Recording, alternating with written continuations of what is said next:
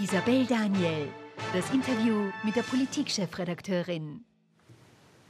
Was bedeutet der, das Urteil im Fall Sebastian Kurz? Er ist bekanntlich nicht rechtskräftig schuldig gesprochen worden. Und äh, es gibt schon eifrige Debatten zwischen Strafverteidigern, ob das jetzt richtig oder nicht richtig war. Auch das wollen wir hier jetzt diskutieren, allerdings mehr laienhaft. Und dann wollen wir natürlich mehr in die Tiefe gehen äh, bei dem, was in der SPÖ los ist, wo sich eigentlich fast täglich neue, die Vizechefin der Partei Eva Maria Holzleitner hat diese als Problembären bezeichnet, als rote Problembären.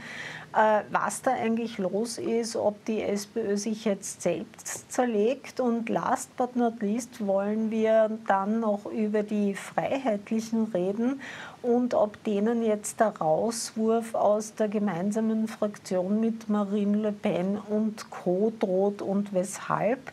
Und damit schönen guten Abend zu unserem heutigen Montagsduell. Einerseits mit Robert Miesig, Journalist Hallo. und einfaches SPÖ-Mitglied. Hallo. Schönen guten Abend. Und andererseits mit Heimo Leposchitz, Strategieberater und FPÖ-Berater. Hallo. Hallo. Ähm, ich fange mit dem Urteil Sebastian Kurz an. Da haben lange Zeit einige Anwälte geglaubt, na, das wird schon ein Freispruch werden, vielleicht aus Aussagenotstand. Ähm, jetzt ist er doch schuldig gesprochen worden, also in zwei Fällen freigesprochen, aber in einem, nämlich die Bestellung der Aufsichtsräte, äh, schuldig. Das ist nicht rechtskräftig natürlich, da kommt noch eine Berufung. Ähm, hat dich das Urteil überrascht? Naja, es hat mich insofern überrascht, dass ich mit keinem, ich hatte keine wirklich mit nichts gerechnet. Ähm, das heißt, es wäre beides für mich überraschend gewesen. Äh, ich hatte wirklich kein Gefühl vorher. Äh, eben auch, weil es mir auch so scheint, und es ist jetzt nicht nur, weil es mir so scheint, äh, dass das, was hier schuldig gesprochen wurde, schon möglich ist, schuldig zu sprechen, aber genauso gut möglich, dass man sagt, okay, es war in einem so geringen Maße äh, eine nicht korrekte Aussage, äh, dass man es eigentlich auch anders lösen hätte können. Ja, Aussage Notstand ist fragwürdig, weil da müsste er sich ja annehmen, dass er sich mit einer korrekten Aussage äh, selbst belasten kann. Um das wäre es ja nicht gegangen. Hätte er korrekt geantwortet, hätte er sich nicht belastet, sondern er hätte sein Image beschädigt. Äh, das heißt, in dem Fall wäre der Aussage der Notstand ja überhaupt nicht äh, vorhanden. Also es ist ein Urteil, das, nach, soweit ich das beurteilen kann, absolut in Ordnung geht, aber auch anders ausgehen hätte können. Und die entscheidenden Fragen, die interessanteren in diesem Zusammenhang, abgesehen davon, dass es ja quasi noch nicht rechtskräftig ist, genau. ist der erste Prozess von mehreren, die kommen werden. Das heißt, so circa, es ist die erste Halbzeit in der Vorrunde, ja, mhm. äh, so circa. Ähm, abgesehen davon, was es natürlich für die ÖVP bedeutet, was es für Sebastian Darauf Kurz bedeutet, das sind die interessanteren Fragen. Darauf kommen wir dann später. Ich möchte aufs Urteil zurück, weil das, was der Robert da angesprochen hat, der, der eine Punkt, wo Sebastian Kurz schuldig gesprochen wurde, war ja die Bestellung der Aufsichtsräte. Es war nicht diese Passage mit informiert, involviert, was die, äh, was die Bestellung des Vorstands, also des äh, Thomas Schmidt quasi äh, äh, betroffen hatte, sondern genau in dieser Aussage hatten ja sehr viele Zeugen für Sebastian Kurz ausgesagt. Also unter anderem auch Hartwig Löger, der ehemalige Finanzminister. Die beiden sollen nicht mehr ein allzu intaktes Verhältnis haben. Hat dich das überrascht? Also mich hat der Schuldspruch überrascht. Ich hätte eigentlich mit einem Freispruch gerechnet. Also das, das muss ich ganz ehrlich zugeben.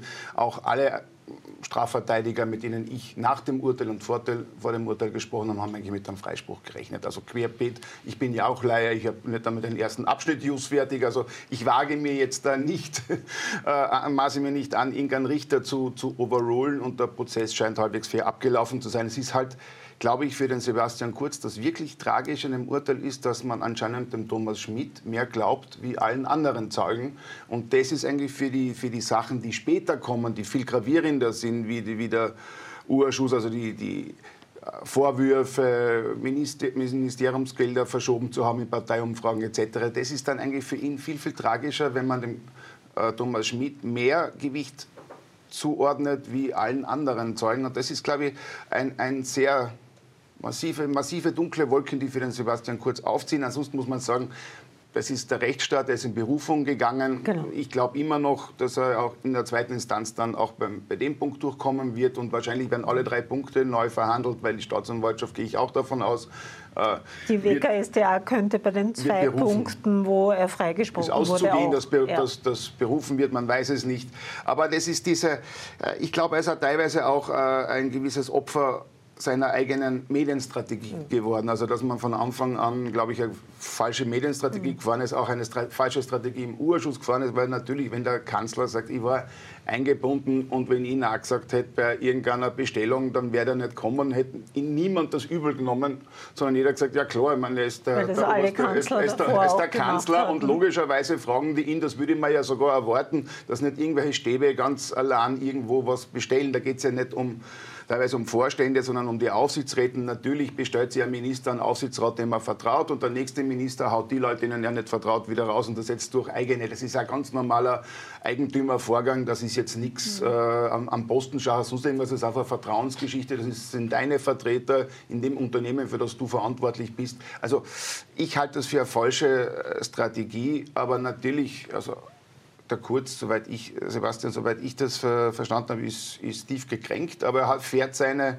Medienstrategie auch weiter. Also wie viele große Interviews er jetzt äh, in allen Zeitungen gegeben hat. Also er fährt ja diese Offensive weiter. Never change a losing team. Gut, jetzt muss man dazu sagen, das war natürlich die Entscheidung eines Einzelrichters. Ja. Also ob äh, dann ein Senat zum Beispiel in der Berufung Absolut. Thomas Schmidt auch für glaubwürdiger hält, äh, wissen wir noch nicht. Und das macht sehr spannend. Du hast schon angesprochen, was es für die ÖVP und auch für Sebastian Kurz bedeutet. Was bedeutet es denn?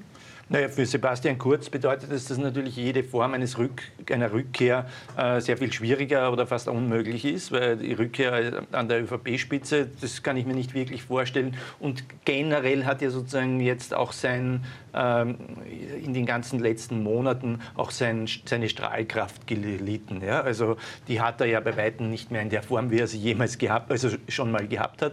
Ähm, das heißt, wenn er da jetzt zurückkäme mit einer eigenen Liste, die dann auch nochmal so eine Racheliste wäre, ich gegen alle, äh, naja, dann hat er 10 Prozent ja, oder so. Also da stellt sich die Frage, wozu soll man das tun? Ja? Ähm, das ist die eine Geschichte. Die ÖVP hat, hat dann mit natürlich auf der einen Seite, der Karl Nehammer, äh, jetzt eigentlich die Möglichkeit, sich freizuspielen, weil diese Potentialität eines, äh, äh, eines Vorgängerkanzlers, der jetzt zurückkehren könnte, das ist jetzt mal abgehakt äh, aus, äh, für ihn. Äh, auf der anderen Seite müsste sich halt die ÖVP tatsächlich freispielen und nicht wesentliche ÖVP-Akteure dauernd jetzt quasi auch dieses Urteil in Frage stellen. Ja, fast auf Trumpeske Art und Weise wieder kommuniziert wird. Also Abgeordnete, die dann sagen, ah, das ist doch unmöglich, dass er für das verurteilt wird und dabei wurde er für das gar nicht verurteilt, sondern sie bringen vor, die Dinge, für die er sogar freigesprochen worden ist. Also da würde eine ÖVP, äh, die sich von Kurz oder die überhaupt die Ära Kurz hinter sich lassen will, muss man ja gar nicht sich distanzieren, einfach es hinter sich lassen, äh, gut beraten sein, dazu einfach überhaupt nichts mehr zu sagen. Ja? Warum muss man sich da quasi zum Anwalt eines ehemaligen machen, wenn man gleichzeitig die aktuellen eigenen Chancen beschädigt? Das ist die Gefahr, die bei der ÖVP ja sieht. Das hat ja der Nehammer selbst nicht gemacht. Eh nicht, aber, also, aber sozusagen von von Köstinger bis zum Abgeordneten ja, Engelberg. Ja, aber der Abgeordnete Engelberg, das ist ja sozusagen immer noch Abgeordneter der ÖVP. Jetzt kann ja, man natürlich sagen, das ist keine, keine bedeutende Figur, aber all das schadet natürlich. Aber da ist natürlich, du hast teilweise recht. Und teilweise ist es ein bisschen anders. Ich hätte so gesehen, dass eigentlich die ÖVP extrem wenig in Verteidigung zurückhalten war, extrem wenig in die Verteidigung gegangen ist. Erst ein paar Stunden später der, der Generalsekretär Stocker und das Ganze halbherzigst äußern nur. Aber was natürlich äh, klar ist, dass eine gewisse Schwäche von Nehammer, da bin ich bei dir, weil entweder macht er jetzt einmal den Schnitt, den hätte er gleich machen sollen, wo er, wo er Kanzler geworden ist, sich von dem Ganzen. Das hat er damals versäumt, der hat es jetzt, glaube ich, auch versäumt, weil er immer noch Angst hat von, von Sebastian Kurz. Ja und es, nur ganz ja. kurz noch, und ich, es haben sich ja extrem wenig aktive ÖVP-Politiker ja. ge, gemeldet. Also kein einziger Landeshauptmann, kein einziger Landesparteihauptmann. Der, der Abgeordnete Engelberg, der dem, äh, Engelberg, der dem äh, Sebastian Kurz halt auch zu Dank verpflichtet ist, erstens wegen Mandat und zweitens, weil die halt eine gewisse Israel-Connection haben und auch da gemeinsam arbeiten. Und das ist natürlich äh, schon erstaunlich, dass die ÖVP auf, auf Tauchstation geht, aber die Distanzierung nicht schafft. Und das zeigt eigentlich eine gewisse Schwäche, dass man immer noch Angst hat, dass der Kurz sagt, so, wenn ihr die Klappe nicht haltet, jetzt komme ich zurück. Äh, erstens das könnte das diese Angst sein, weil wir kennen das natürlich schon aus anderen Ländern, dass man mit so einer Linie schon teilweise punkten kann, muss man ja ehrlich sagen. Ich gegen, äh, gegen das System, ich gegen, keine Ahnung, Politjustiz oder was da alles äh, kommt. Wir kennen es von Donald Trump, aber nicht nur. Äh, Berlusconi und Co. haben damit auch immer wieder punkten können. Äh, in einem gewissen Wählersegment könnte das schon reingehen. Ist das vielleicht wirklich eine Sorge der ÖVP, dass sie deswegen so also ich bin kein Experte für die Sorgen der ÖVP, äh, weil Schade. ich die ÖVP zu wenig gut kenne, was das betrifft. Ähm, äh, ich denke nur, die Situation ist insofern eine andere, ja? weil äh, die, die du geschildert hast, die Akteure sind ja zum, zu einem erheblichen Teil Parteiführer ihrer Parteien gewesen und das auch noch in Prozessen gewesen. Das ist ja kurz jetzt nicht mehr. Ja? Und manche wie Netanyahu sogar Premierminister trotz aller, ähm, trotz aller Prozesse, die sie am Hals haben. Und Trump, bei dem ist es ein bisschen anders, weil die Frage des Vorsitzes. Der war schon weg. Ja, ja, aber trotzdem ist er der Anführer der Republikaner, auch, auch nicht im Sinne, auch wenn das nicht so ist, im Sinne in unserer westlich formalisierten Art und Weise, äh, weil da ist der Anführer nicht der Parteichef wie bei uns, sondern halt der, der eigentlich die zentrale, äh, die zentrale ja, Zentralfigur der Partei ist und das ist natürlich Trump auch. Und das ist ja kurz jetzt alles nicht mehr und zwar schon länger. Und in den letzten Jahren ist er ja nur aufgefallen, entweder mit seinen juridischen Kamalitäten, seinen ökonomischen Kamalitäten äh, und halt ein bisschen dem was waren die ökonomischen? Ah, äh, Aktivitäten, Aktivitäten so, wollte ich sagen, okay. ökonomischen Aktivitäten, okay. die aber übrigens auch Kalamitäten sind, weil er als Berater äh, von Signa ist jetzt auch nicht gerade das, groß, äh, das große Erfolgserlebnis, das er als Ökonom, als, als, als, Unternehmer da jetzt hatte. Also all das spricht nicht sehr dafür, dass es ein, ein eine vergleichbare Situation wäre wie Berlusconi, Netanyahu, Trump. Das wollte ich auch sagen. Also ich glaube, dass die Rückkehr an die ÖVP-Spitze mit, also auch mit einer nicht rechtskräftigen Verurteilung Aber ich habe von einer eigenen Liste fast unmöglich ist. Ne? Und bei der zur eigenen Liste glaube ich schon, wenn der Sebastian Kurz antreten würde, dass er in den Nationalrat kommen würde. Ah, irgendwas zwischen 4 und, und, und 10 Prozent würde ich, würde ich ihm zutrauen. Aber, aber ich glaube, seine persönliche Strahlkraft hat massiv gelitten. Ich hätte jetzt auch das Signa-Beispiel gebraucht, weil wenn sinngemäß, ich weiß jetzt nicht im, genau im Kopf, die Chats zwischen Benko und Kurz, man sagt jetzt, wenn du so weitermachst, hast äh, die ersten in fünf Jahren deine ersten 100 Millionen und, das und mach weiter so, bist auf meinem Kurs. So, das ist dann schon schwierig in einem äh, Nationalratswahlkampf das zu machen. Der Herr Gusenbauer wird, glaube ich, auch nicht mehr kandidieren. Also, ich, und da, wenn du wenn in dieses Eck kommst und dann zu sagen, ich bin gegen das System, aber ich habe beim Bankum mir die, die, die, Millionen dann verdient, ist schwierig in der Argumentation. Glaube ich persönlich, jetzt rein wahlkampfstrategisch. Ich persönlich habe ja nichts gegen den äh, Sebastian Kurz privat und ich bin keiner von denen, die sich an Haxen ausreißen vor Freude, dass er verurteilt ist. Mir tut er da eher leid, besonders auch der Bernhard Bonelli. Aber die Grundgeschichte ist, man muss das einfach ganz nüchtern analysieren. Er ist extrem beschädigt. Er hat äh, seine, seine, die Millionen, die er für Benko aufgetrieben hat, ist dann, wären dann sicher auch äh, viel mehr im medialen Interesse sind die aufgetrieben worden, schon im Wissen, dass der Signer vor der Pleite steht oder nicht. Das darf man ja nicht vergessen. Das, das wäre dann ja die nächste Kalamität. Und das wäre etwas, was in einem Wahlkampf diskutiert werden würde. Und man darf nicht vergessen, auch die Berufung wird ja wahrscheinlich erst nach, dem, äh, nach der Nationalratswahl durchgehen, höchstwahrscheinlich, oder verhandelt werden. Und äh, da ist die Zeit auch zu knapp.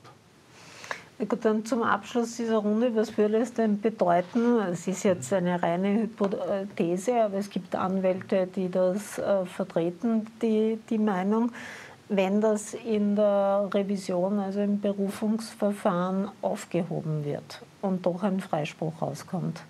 Naja, dann, es gab vergleichbare dann, Fälle. Dann, ja, sicherlich. Und das ist gut möglich. Ja? Und, aber wie gesagt, das ist erst einmal nach der Nationalratswahl. Äh, und zweitens hat er ja noch äh, ganz andere Prozesse, die auf ihn warten. Äh, eben die, die, Finanzierung von Umfragen, die Finanz, das, quasi die, die, die wie soll, man, wie soll man das nennen, die Kontakte, die er auch mit diesem Medienhaus, aber auch mit, mit der Kronenzeitung, wo man ihm ja auch vorwirft oder auf Basis von, von Schmidts Aussagen, dass er da dahinter steckt bei der veruntreuerischen ähm, Benutzung der, der Gelder.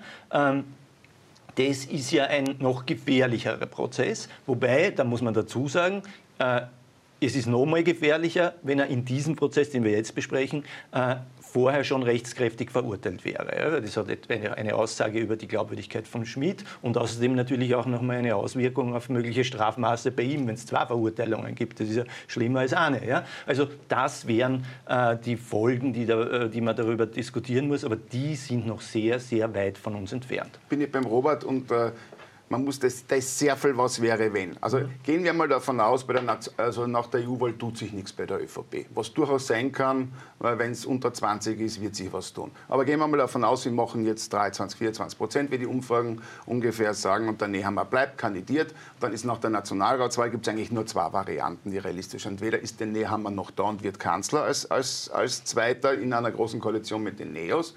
Oder wenn er Dritter wird, gibt es den Herrn Nehammer nicht mehr und es, es, das Spiel ist, ist völlig offen wieder und dann wird man erst sehen. Aber wenn der Nehammer, falls der Nehammer Kanzler ist, kann der kurz hupfen, weil dann kann er sagen, ich habe die Kanzlerschaft gerettet, trotz aller Skandale etc. Ich bin Karl der Große. Und wenn er weg ist, ist es eh wurscht. Dann sind die Karten wieder neu gewischt, du hast, du hast ein neues, äh, einen neuen Nationalrat und dann ist alles offen. Dann hat der Sebastian Kurz sicherlich eine große Chance, auch bei einer verzweifelten ÖVP, aber selbst wenn er bei der ÖVP zurückkommt, dann sind es wahrscheinlich Vizekanzler, kommt er kurz jemals als Vizekanzler zurück oder als Parteichef, als Justizminister. So, das, das, wird, das wird er sich ja dann auch wieder nicht antun. Also, äh, wenn man es genauer durchdenkt, wird es eigentlich sehr schwierig für ihn. Und da bin ich jetzt noch, entschuldige, das sind noch auf das, was du vorher gesagt hast, oder wo du beim Maimo nicht ganz einer Meinung warst, weil er gesagt hat, von 4 bis 8 Prozent, dass er mit der eigenen Liste ist, und du hast gesagt, zwischen 10 und 14. Glaub ist ja an sich wurscht. Ja? Stell mir vor, der macht seine eigene Liste, der Strahlemann von vorgestern vorgestern und macht 12 Prozent. Ja? Mhm. Und spielt dann möglicherweise bei Koalitionsvarianten eine Rolle als drittgrößter äh, einer Drei-Parteien-Allianz. Ja? Das kann doch nicht das das Ziel von Sebastian Kurz sein. Ja?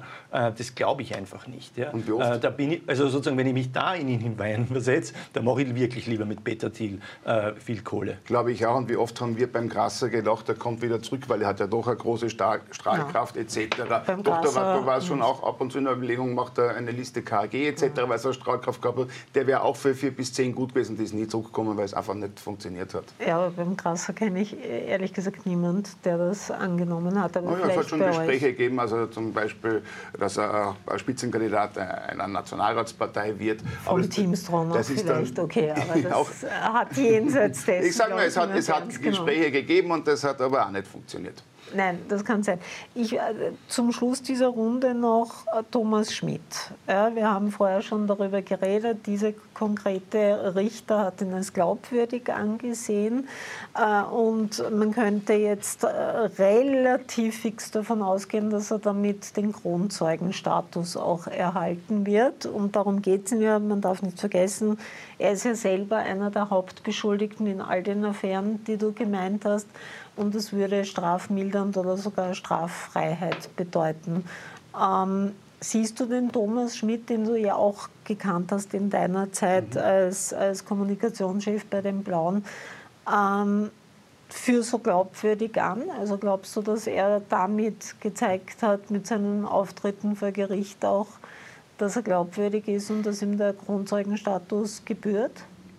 Kann die Glaubwürdigkeit des Herrn Schmidt in der Causa Gott sei Dank nicht beurteilen, weil sonst müsste, müsste ich da involviert gewesen sein und das war, Nein, ich, und das war ich Gott sei Dank nicht. Aber der, aber, aber der, Thomas Schmidt ist sicher der stille Sieger dieser Runde. Ne? Also das muss man ehrlich sagen, weil keiner hat damit gerechnet, wenn alle anderen einheitlich was anderes sagen wie der Thomas Schmidt und der Richter folgt offensichtlich dem Thomas Schmidt, ist das natürlich ein, ein massiver Pluspunkt für den Thomas Schmidt. Ob das dann weiter so sein wird, wird man sehen. Das ist äh, Sache des Richters und des Senates. Aber ich, ich sage einmal, der Thomas Schmidt hat äh, in diesen Chats ja auch nicht wirklich an, man sagen, an Statur und Glaubwürdigkeit massiv gewonnen. Also ich sage einmal, wenn man sich dann von Milliardären Autos ausborgt, Anzüge zahlen lässt etc., also das als, als, als öffentlich Bediensteter macht das kein Kurzbild.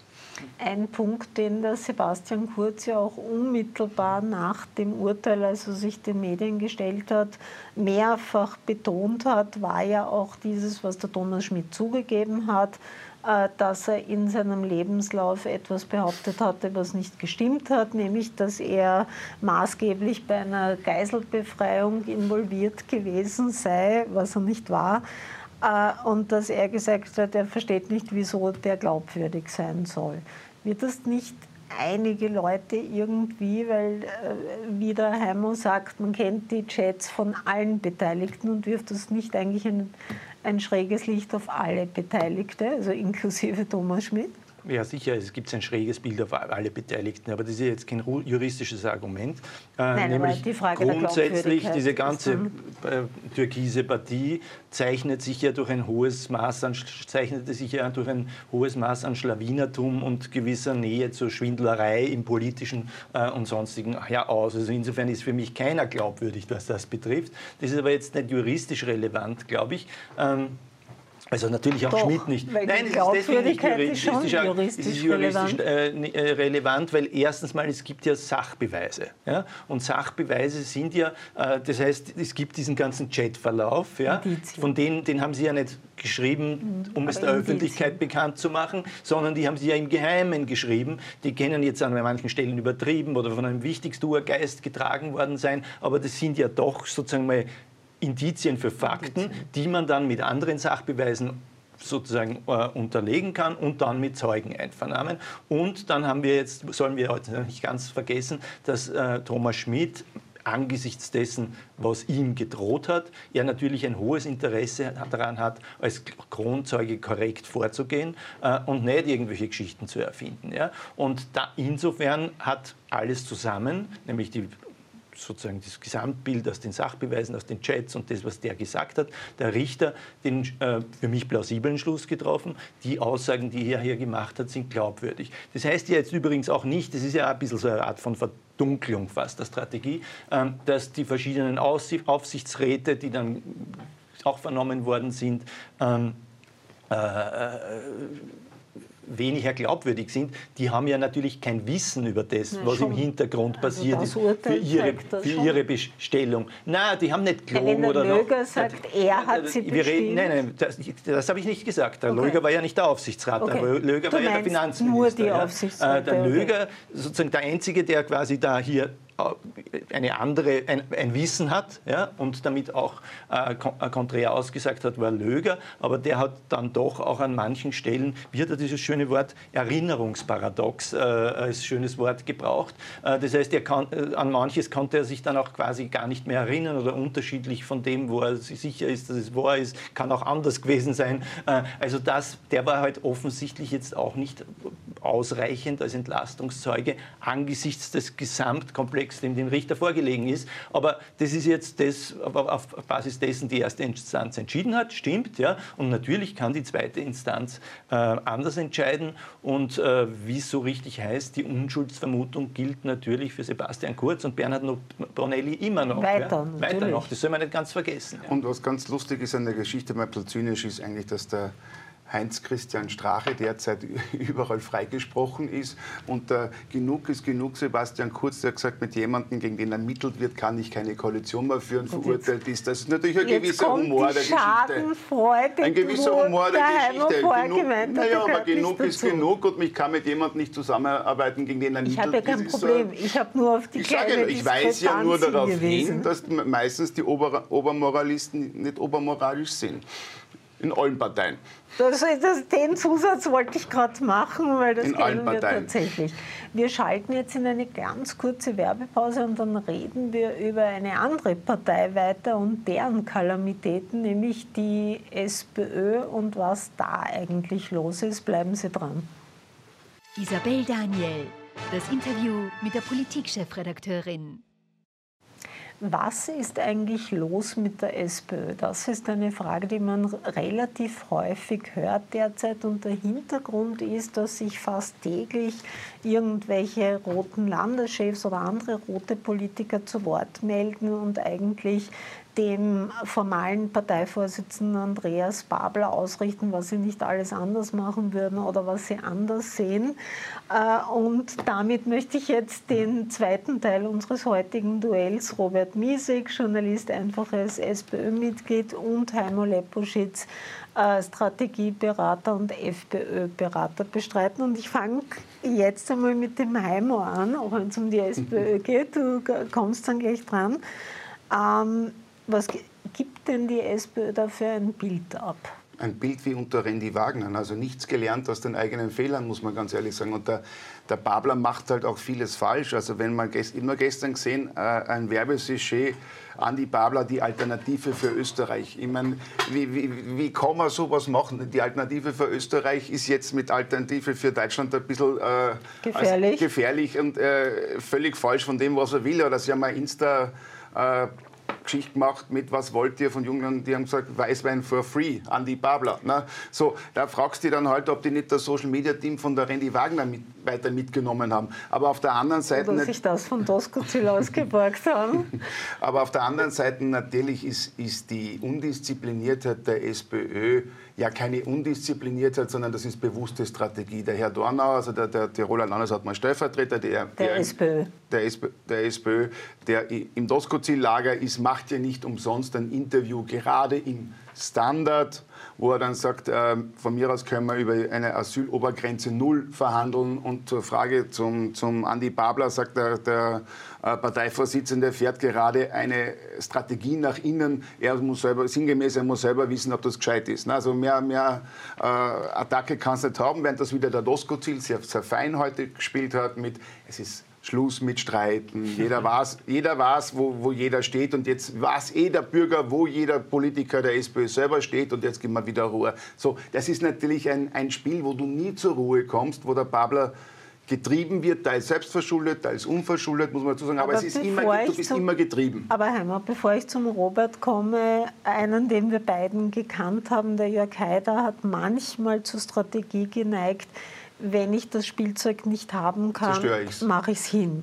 Ist das die Strategie, die manche in der SPÖ gerade fahren? Ich glaube, die, die, haben keine allzu große Strategie. Das, da geht es massiv um persönliche Befindlichkeiten. Aber das sehr, sehr, sehr oft ist in einer Partei nichts eine große Strategie, sondern einfach nur gekränkte Eitelkeiten, viel zu großer Egos. Ne? Weil du kommst halt in der Partei selten an in einer Führungsposition, wenn dein Ego äh, sehr großes Teamplayer-Ego ist, ne? also, sondern eher, das sind eher diese Alpha-Tiere, die dann halt andere Alpha-Tiere neben sich totbeißen müssen, weil sie wollen ja selber ganz oben bleiben.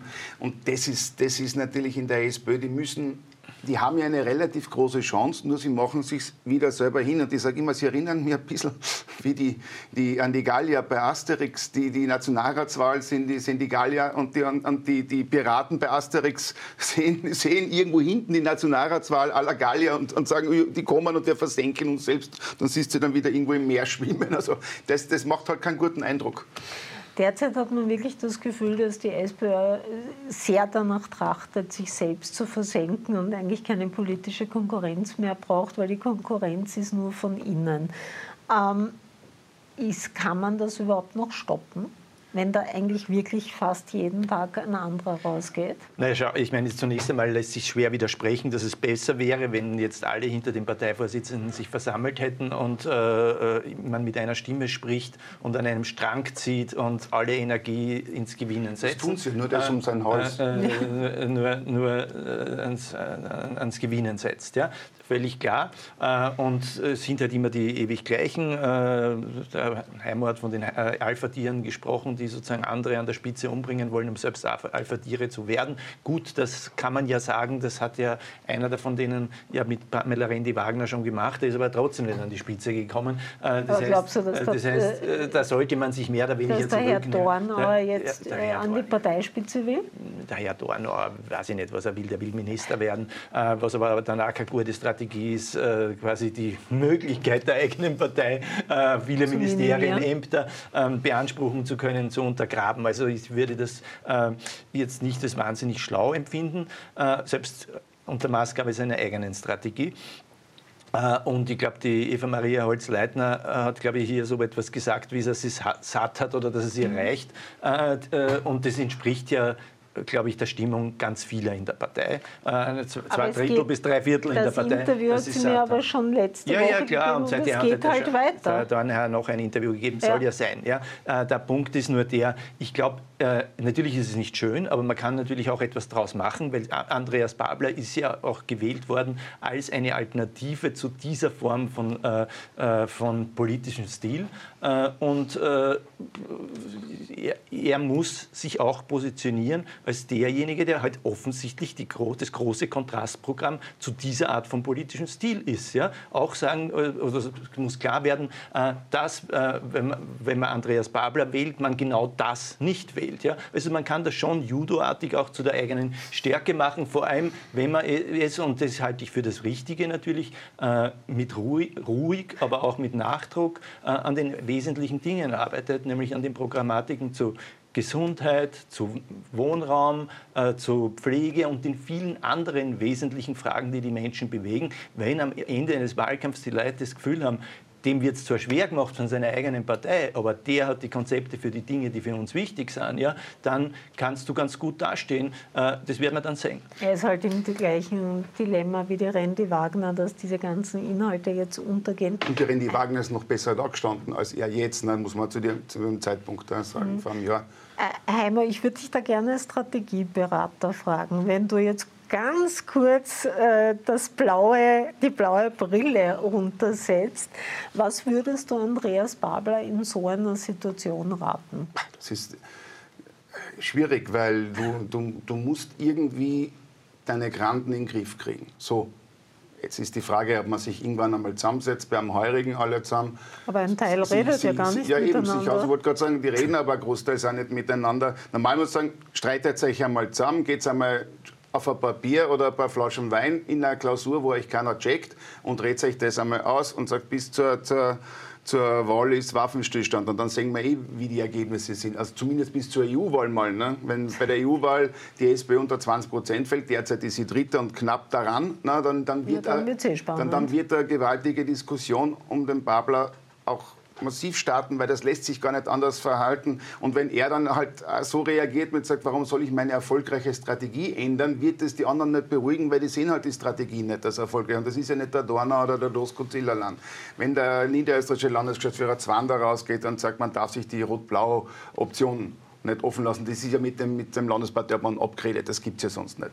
Wenn der Muchitsch von der Gewer wenn die Gewerkschaft unruhig wird, wenn selbst der Wiener Bürgermeister sagt, das Deal gefällt mir überhaupt nicht, könnte man ja anders formulieren. Und der, der, der Kärntner Landeshauptmann Kaiser sagt, wir wollen ja eine große Koalition, wo die große Chance von Babel aber ist, vor, vor Blau-Schwarz zu warnen, um zu, das linke Lager zu mobilisieren und die Grünen und alle aufzureiben, die Bierpartei und die KPÖ. Und dann in letzter Minute, es geht um den Kanzler, die Stimmen zu schaffen, was der Kern ja nicht ganz unerfolgreich gemacht hat in vielen Dingen. Da ist dann so schwer und, und es ist halt, wie du sagst, der, der der Babler, der Babler kann ja als Vorsitzender nicht das Kontrastmittel zu seiner eigenen Partei sein. Ne? Das, ist ja, das ist ja dann abführend bei den Wählern in Grundgeschichte. Das, das ist so schwer, wenn du deine Partei nicht führen kannst, dann traut euch niemand zu, das Land und das Kanzleramt zu führen und dann hast du ein massives Problem. Also ich glaube, die, die, es gibt zwei kleine die, das sind Innsbruck und, und, Salzburg. Ich glaube, Innsbruck und Salzburg können beide gar nicht so schlecht ausgehen.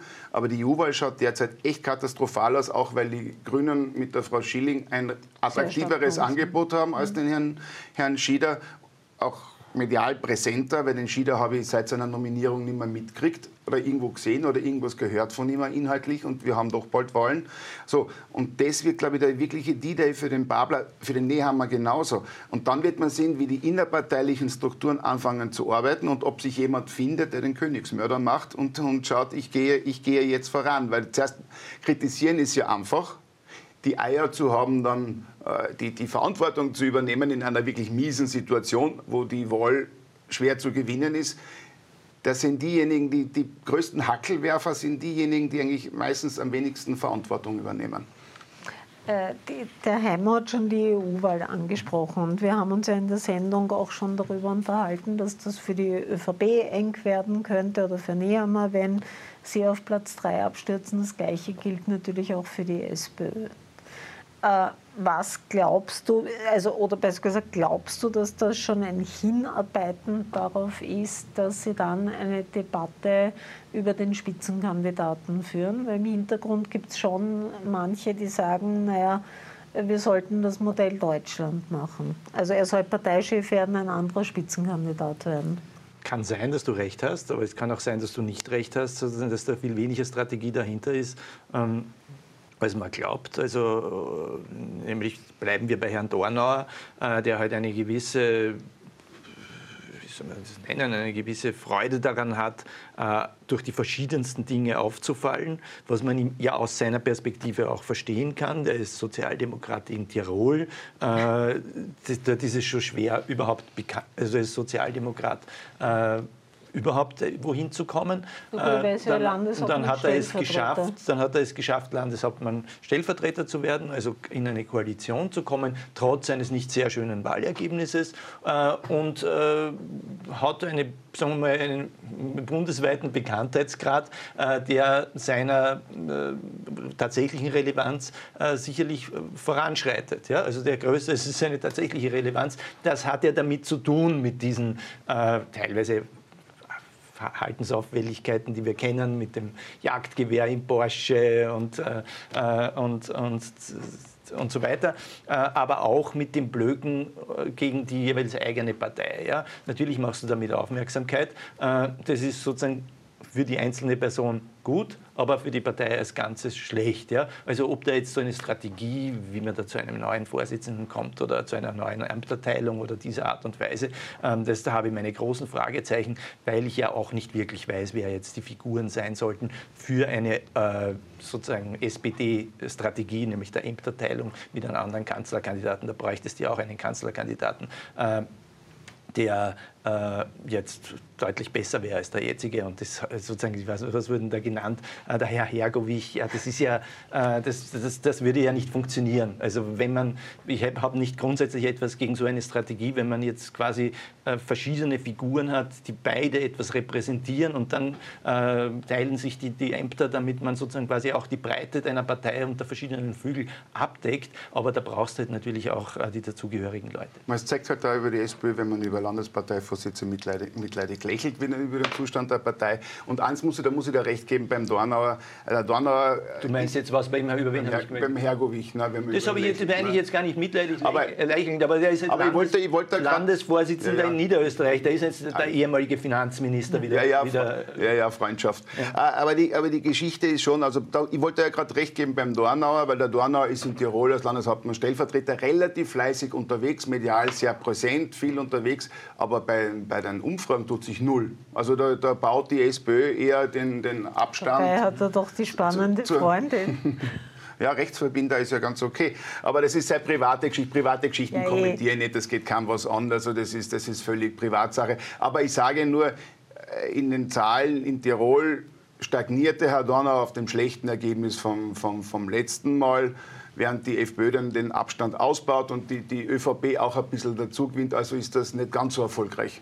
Wobei, ähm, du hast absolut recht, private Geschichten sind privat, wobei er etwas sehr Lustiges im Profilinterview ja. gesagt hat und da hört es dann nämlich auf. Ja? Äh, da wo er gesagt hat, naja, an, Wahl, an ja. Wahlkampf, in dem ich vor rechts warne, kann ich nicht machen und dann am Abend heimkommen und sagen, wie war dein Tag, Schatz? Äh, das fand ich sehr, sehr zum Lachen ja. und daran sieht man natürlich, dass das Private gelegentlich auch seine politische Dimension ja, Umsonst war er auf keiner Demo gegen rechts, wie er gesagt hat. Ne?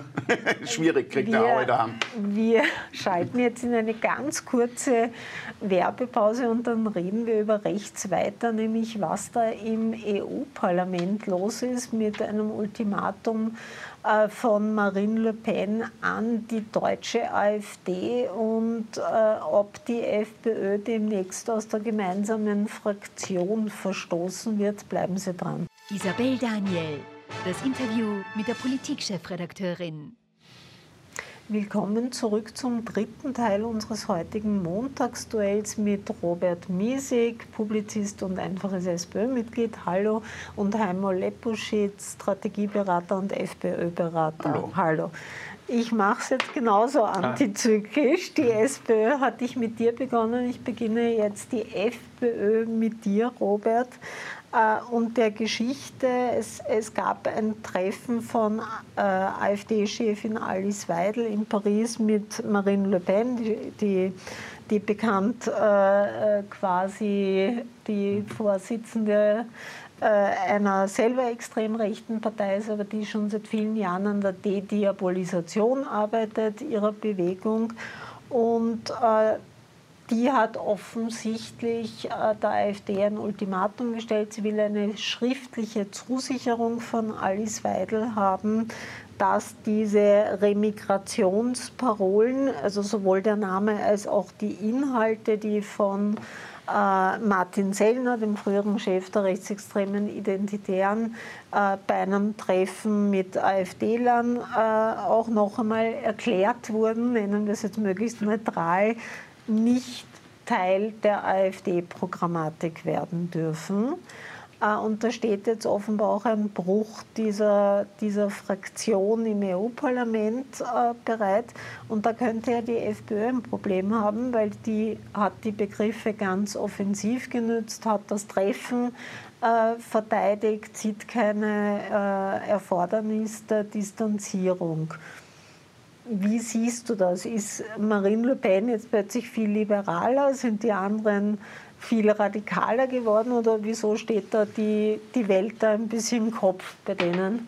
Also auf jeden Fall ist es natürlich so, dass Marine Le Pen versucht, ihre Ex äh, Partei, die aus der extremen Rechten kommt, seit Jahren schon ein bisschen in die Mitte zu führen und da Abgrenzungen vorzunehmen. Interessant ist da in diesem Zusammenhang, dass ein Teil dieser äh, sozusagen der Rhetorik und der Phrasen äh, der Identitären, gegen die sie da ja auch abzielt, eigentlich aus dem Französischen kommen. Also zum Beispiel die Frage des Groß, der großen Bevölkerungsaustauschs ist ja aus dem Französisch, ist ja von französischen Rechtsextremisten Natürlich. geprägt worden quasi Auf die hat sich ja die Generation Identitär, von denen sich genau. ja sozusagen die, äh, die, die, die Le Pen auch distanzieren will. Das heißt, es hat noch eine französische innenpolitische Tangente auch das Ganze.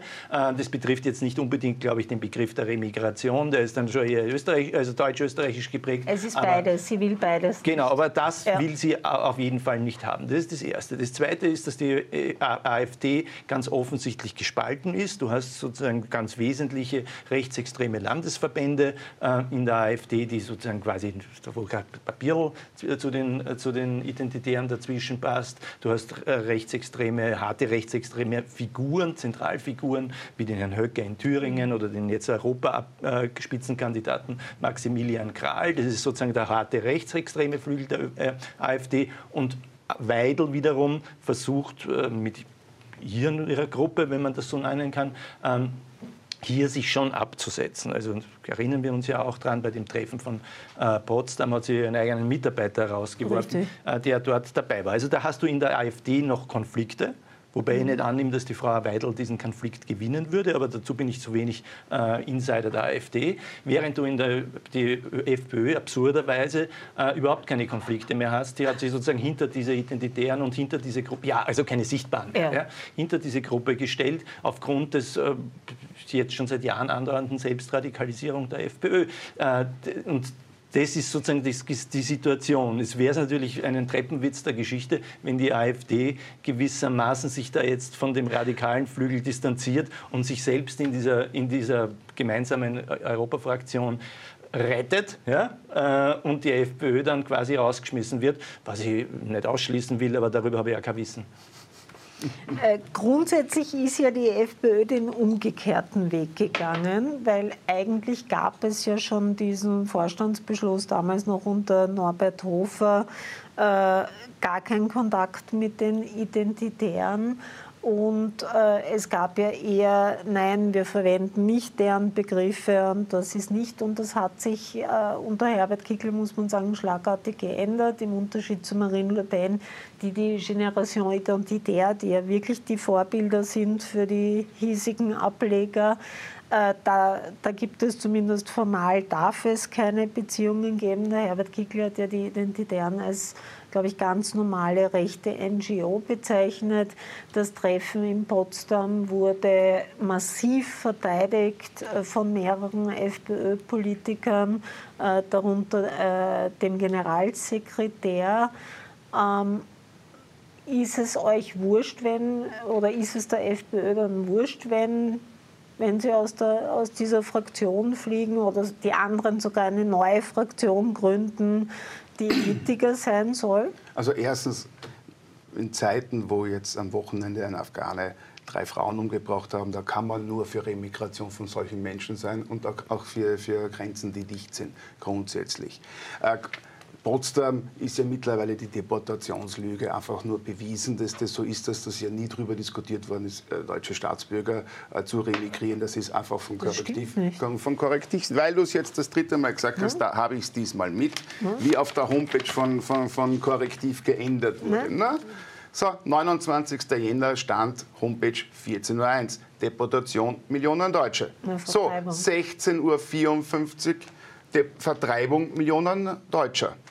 Ui, das war dann auch falsch. 22.31 Uhr wurde es wieder geändert auf Vertreibung von Millionen Menschen aus, aus, aus Deutschland. Das ist die, ja, gut, die Screenshots. von äh, ja, es stimmt Herrn ja. Homburg. Es stimmt ja, äh, es stimmt ja. Okay. Oder auf der Buchpräsentation, also ja. Buchvorschlag, ein Rechts ein Masterplan zur Ausweisung von deutschen Staatsbürgern aufgrund ihrer Ethnie, also ein Plan, die Artikel 3, Artikel 6, Artikel 21 des Grundgesetzes zu unterlaufen. So, also, stimmt auch nicht. Nein, das, das ist mittlerweile widerlegt. Ich sage Ihnen nur, ich will ja nur dieses, widerlegt. Es gibt, dieses Framing. das stimmt ja. Oder wollt ihr sagen, das hat sich nicht geändert? Das Skurrile ist ja viele... Das stimmt stimmt also nicht die Zitate? Es ging die ganze es Zeit also nicht. um darum, der Martin Sellner hat noch Aber die haben ja falsch geschrieben. Schau, die haben von der Deportation Nein. von Millionen Deutschen geschrieben. Okay. Okay. Stimmt nicht. Dann nicht. auf Vertreibung Millionen Deutscher umgetan. Stimmt auch nicht.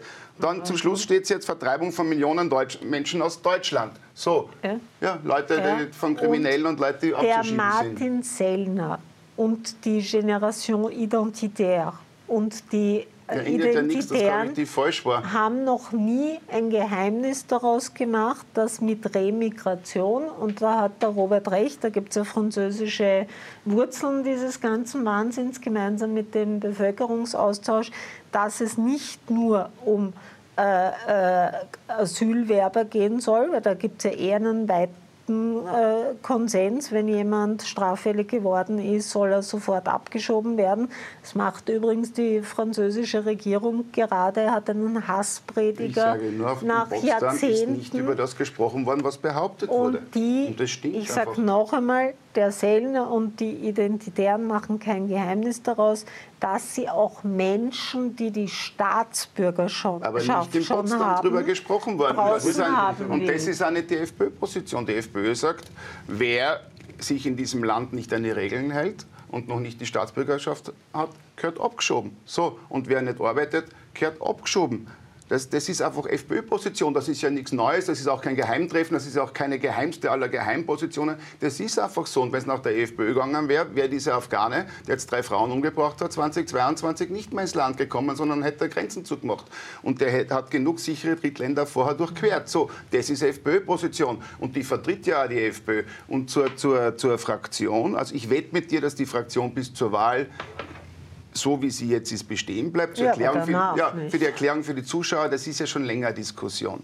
Es gibt äh, zwei rechte äh, Fraktionen, das ist der ECR, wo zum Beispiel die Frau Meloni drin ist mit dem genau. Fratelli d'Italia und es gibt die Idee, wo die FPÖ und die, die Le Pen und die AfD drin sind. Da gibt hm. es jetzt schon seit längerem Gespräche um eine Zusammenarbeit und es wird sich nach der Wahl, werden sich wahrscheinlich neue Konstellationen bilden, weil die ÖVP, also die, die Europäische Volkspartei will einen Teil von, vom ECR zu sich zielen, die Idee will einen Teil vom ECR zu sich ziehen. Die, der ECR will von der Idee und von der EVP zu sich ziehen. Und das weiß man nicht, das wird man nach dem Wahlergebnis sehen.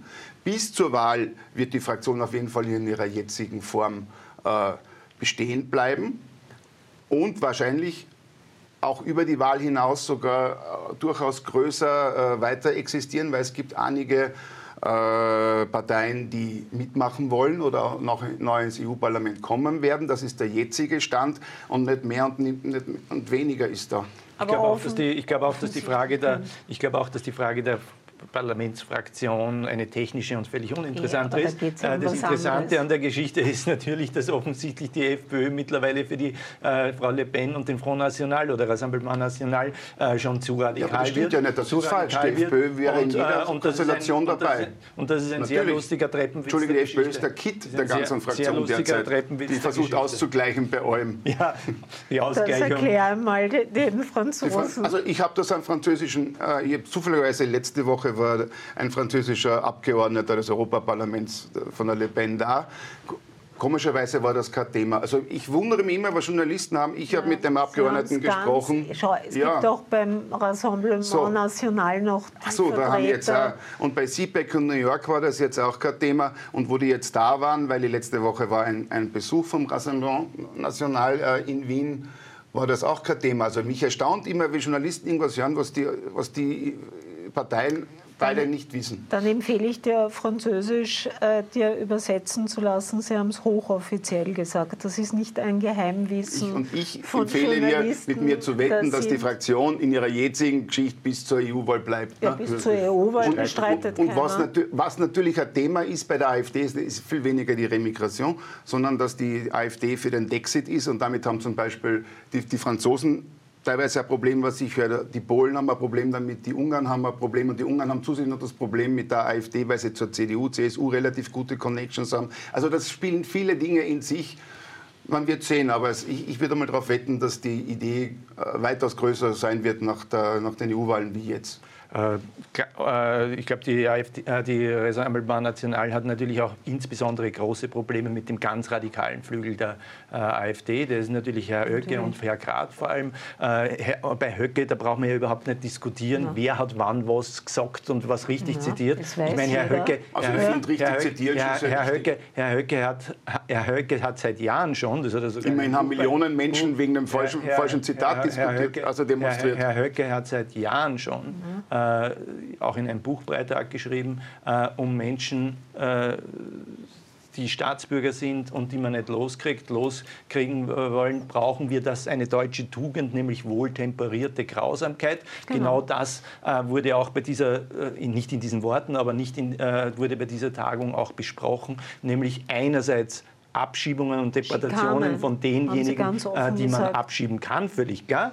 Äh, und die, bei denjenigen, wo man es nicht kann, weil sie zum Beispiel Staatsbürger sind, ihnen das Leben so schwer zu machen, Genau. dass sie freiwillig gehen. Darüber gibt es ja überhaupt keine Debatte. Das, sagen ja auch diejenigen, die, Teilnehmer die, äh, die dabei gesagt. waren. Ja. Ich glaube, dass sich sozusagen gerade aus dem AfD-Bereich oder aus dem Teilnehmerbereich man sich auch langsam entscheiden muss. Die anderen sagen, ja, wir haben das gesagt, weil wir sagen, das ist eh immer ist ja nichts dabei, ist ja unsere Linie. Und die anderen sagen, das ist nicht gesagt worden. Da sollte man sich schon irgendwann mal darauf einigen, welche Linie Da gibt es ja welche, die sogar gesagt ja. haben, dass sie dazu gesagt haben, dass das rechtlich äh, äh, Ja, und dann gibt problematisch es einen, der sagt, gibt der hat das Aussagen. Nicht gehört. Ja, das mag schon vorkommen, Ja. dass bei 60 Teilnehmern einer mal am Globe Also wir einigen hat. uns drauf, Korrektiv hat von der Deportation von Millionen Deutschen gesprochen. Das weiß ich nicht, Das, das, ich das das nie korrigiert und am Abend und hat das zweimal innerhalb eines Tages korrigiert und die- jetzt auch. Und das ist auch die Stellungnahme Also- von Korrekt. Das ist wir auch die brauchen uns Ste- auf Lass Lass mich doch ausreden. Und es ist auch die Stellungnahme von Korrektiv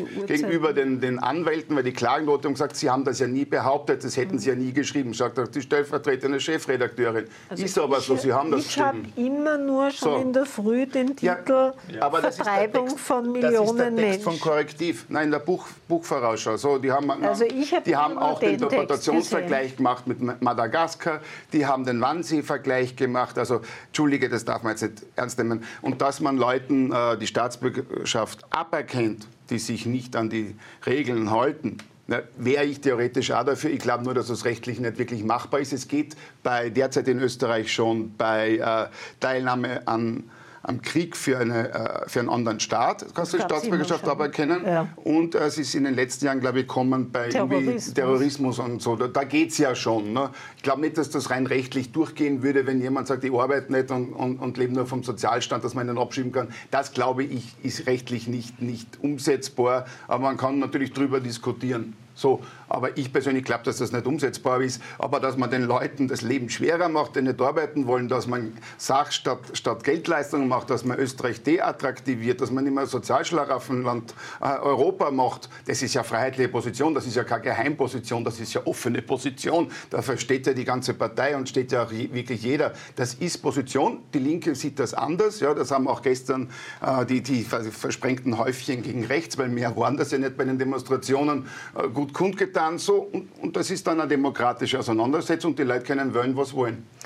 Äh, grundsätzlich, also vielleicht für jene, die es nicht wissen, der Rassemblement National von der Marine Le Pen gilt in Frankreich immer als extrem rechts hat natürlich auch äh, eigentlich äh, möglichst null äh, Zuwanderung, weil Asyl, wissen Sie, Aber ich glaube, in Österreich ist der Rassemblement National und seine Positionen relativ wurscht. Sie wollen, dass der Afghane, der drei Frauen ja, umgebracht hat, nicht mehr nach Österreich ja, ja, kommt und, und, weg ist vorher. Ich sage so, noch einmal, das interessiert die Leute. Der französische Innenminister hat vor wenigen Tagen einen Hassprediger aus äh, einem arabischen Land, der Jahrzehnte in Frankreich war, äh, mit sofortiger Wirkung abgeschoben, weil er Hassparolen... Ja, das ist jetzt die Frage. Das ist ja natürlich ein interessanter Punkt im Übrigen. Ja? Äh, auch wenn Geht ich das jetzt, auch wenn ich Leider. sehr, sehr widerlich finde, dass man sozusagen dauernd äh, die, äh, Morde, insbesondere wenn es einem in den Kram passen, versucht, parteipolitisch zu instrumentalisieren.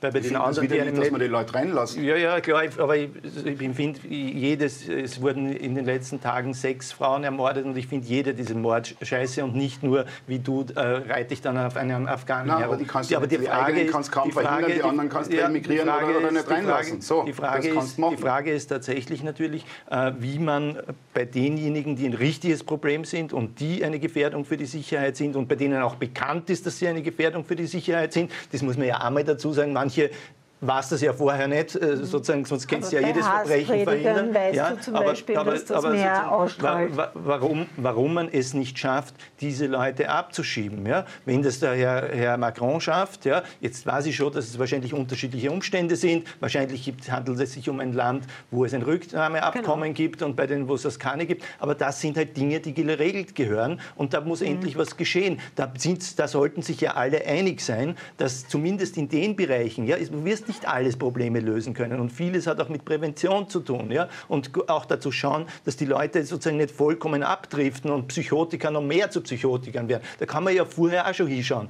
Aber wann irgendwann mal was passiert ist oder wenn die Gefahr erkennbar ist, dann, und wenn es sich um Leute handelt, die äh, strukturell äh, kriminell sind, äh, dann braucht man natürlich in Österreich auch Wege, dass man die aus dem Land schafft. Das, da sollten sich alle einig sein. Ja, nur, keinen, nur muss man sich einig sein, dass es keinen Generalverdacht gegen andere geben soll. Ja, weil die 90 Prozent, äh, äh, auch bei den Afghanen und Afghanen, also Afghanen, da brauche ich nicht viel gendern, bei den Afghanen äh, 90 Prozent sind anständig und vielleicht hast 5 Prozent ein Problem. Ja, weiß ich nicht, vielleicht sind es nur zwei oder drei oder sieben, ist ja egal. Nur damit muss man natürlich umgehen, aber ohne andre, alle anderen unter Generalverdacht zu stellen, aber auch gleichzeitig ohne die Dinge so laufen zu lassen, dass uns immer wieder solche Dinge passieren. Ja? Äh, wobei wir auch dazu sagen müssen, dass wir das, das Problem des Femizids generell ein österreichisches Problem ist, ja?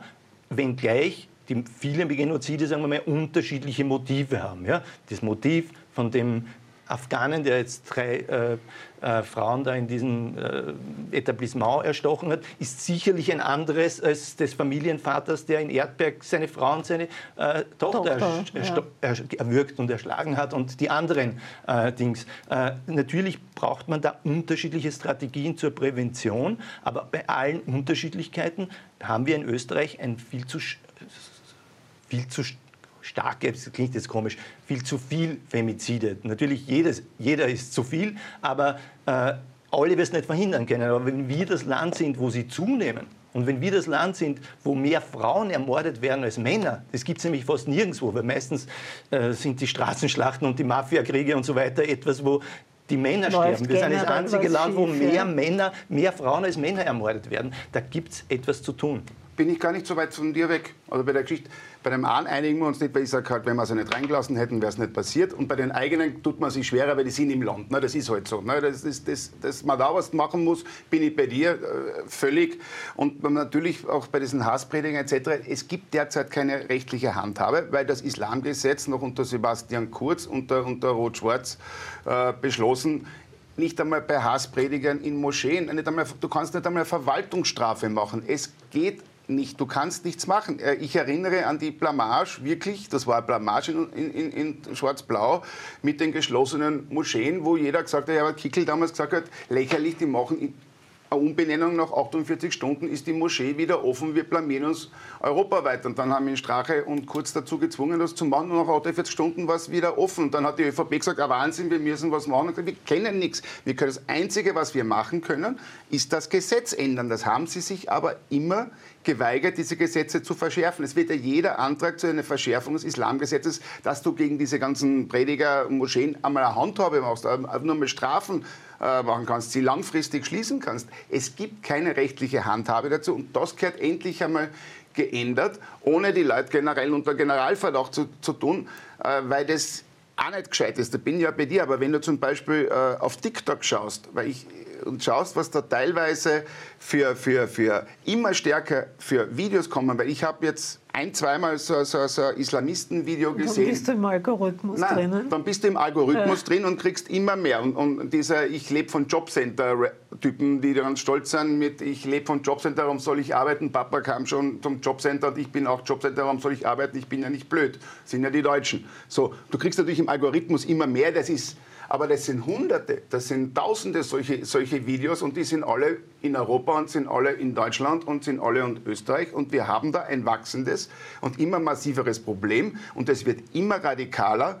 Äh, seit dem, dem 7. Oktober mit dem äh, Terroranschlag der Hamas gegen die Israelis merkt, merkt man wirklich auch auf der Plattform eine immer stärkere Radikalisierung und es werden immer mehr äh, Imame, die dort sagen, was man darf, was darf eine Frau, was darf ein Mädchen, welche Versicherung darf man abschließen. Also wirklich mit, mit Fatwas überall. Und das, finde ich, gehört kontrolliert. Und da müssen wir schauen, dass man die Generation an, an muslimischen Jugendlichen nicht an diese Typen verlieren. Ja, da bin ich, das ist der richtige Satz. Man darf sie nicht verlieren. Und da muss man etwas vorgehen. Und das muss man natürlich auch dazu sagen, das ist sozusagen auch die Dynamik des Algorithmus. Äh, sozusagen, da werden ja auch andere angesteckt, die vorher ja. gar nicht angesteckt waren. Und das sind dann die Nächsten, die das machen. Das ist oft aus allen Seiten. Das heißt, beim Rechtsradikalismus und Rechtsextremismus genauso. Also da ist TikTok die Radikalisierungsmaschine. Ja. Und äh, ja, da, äh, TikTok ist nur das Werkzeug. Nein, nein, nein, nein. Der das Werkzeug ja, der, Werk ja, ja, es gibt, ja, sozusagen, es gibt genügend Werkzeuge, die eine eigene Eigendynamik entwickeln. Also ich kann dir sagen, ich bin jetzt nicht so bei, ich komme jetzt mit, nicht mit noch am längeren roten Bart und mit Turban. Anyway. Sonst kommst du hier nicht mehr rein, sage ich dir gleich. Ausnahmsweise so. dann mit Recht. Äh, danke Robert Miesig, danke Heimo Lepuschitz, Ihnen danke ich fürs Zusehen. Wir schalten jetzt in eine kurze Werbepause und danach geht es mit unserem Programm weiter. Bleiben Sie dran.